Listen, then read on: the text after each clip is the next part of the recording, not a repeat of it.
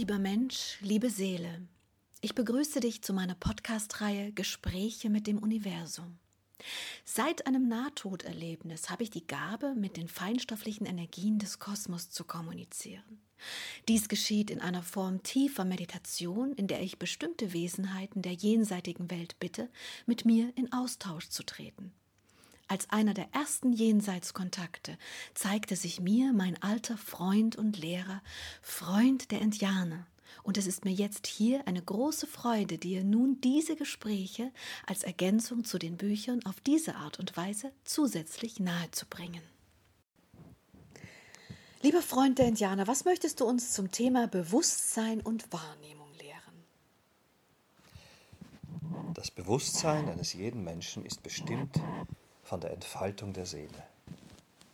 Die Seelen, die rein und klar sind oder wieder geworden sind, nehmen das kosmische Sein als etwas ganz anderes wahr als die Seelen, die verunreinigt sind.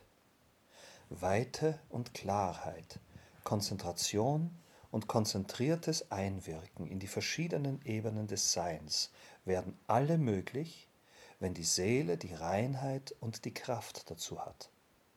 Das Bewusstsein eines Wesens ist daher ausschlaggebend für dessen Wahrnehmung.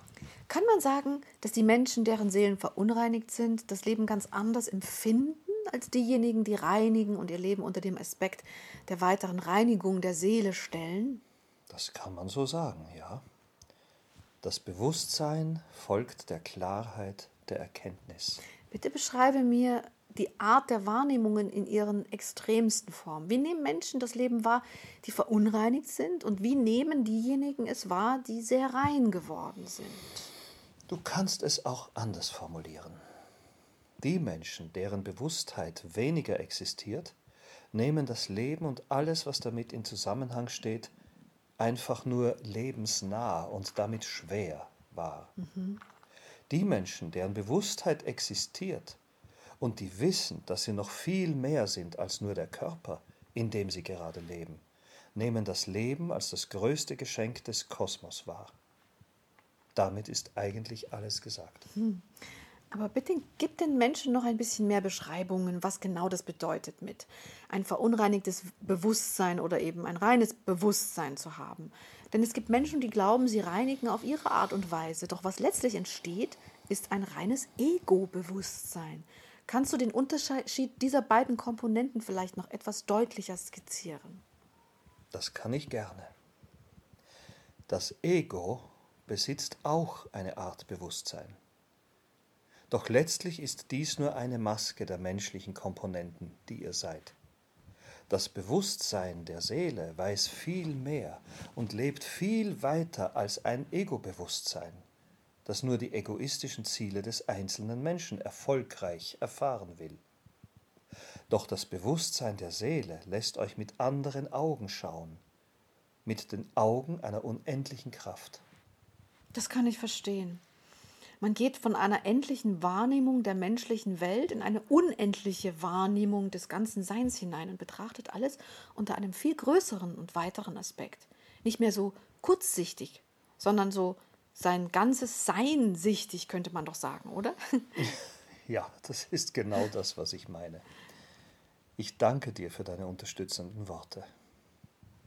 Die Wahrnehmung eurer Umwelt, das Leben, die Verbindungen, die Entscheidungen, die Gedanken, die Weite, alles, was ihr lebt und seid, alles wird durch die Augen der Seele eine Station des Seins und lange nicht ein endliches Sein.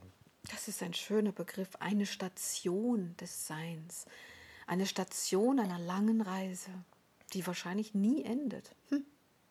Und wer mit den unendlichen Augen schaut, der ist dann sicher auch in einer ganz anderen Haltung den jeweiligen Momenten und dem ganzen Leben gegenüber. Er ist sicher dankbarer und gleichzeitig auch mutiger. Welche Kräfte gehen, ein, gehen damit noch einher? Damit gehen alle Kräfte einher, die die Seele hat, doch vor allem die Kraft der Verbindung. Mhm. Denn wer unendlich fühlt und lebt, der weiß, dass er niemals vergeht und damit auch seine Spuren nicht. Hm. Wenn du magst, kannst du mir noch mehr dazu erzählen, bitte. Das Wichtigste ist nun festgehalten, Liebes. Dazu gibt es nicht so viel zu sagen. Hm. Es ist, wie es ist. Du hast eine reinere Wahrnehmung, die freudvoll und liebevoll ist, oder du hast eine negative und verunreinigte Wahrnehmung. Damit ist alles gesagt. Mhm. Wer von euch schwer und negativ wahrnimmt, ist verunreinigt und sollte dies ändern. Denn sobald die Reinheit zurückkehrt, wird es leicht, liebevoll, kraftvoll und ganz einfach wunderschön.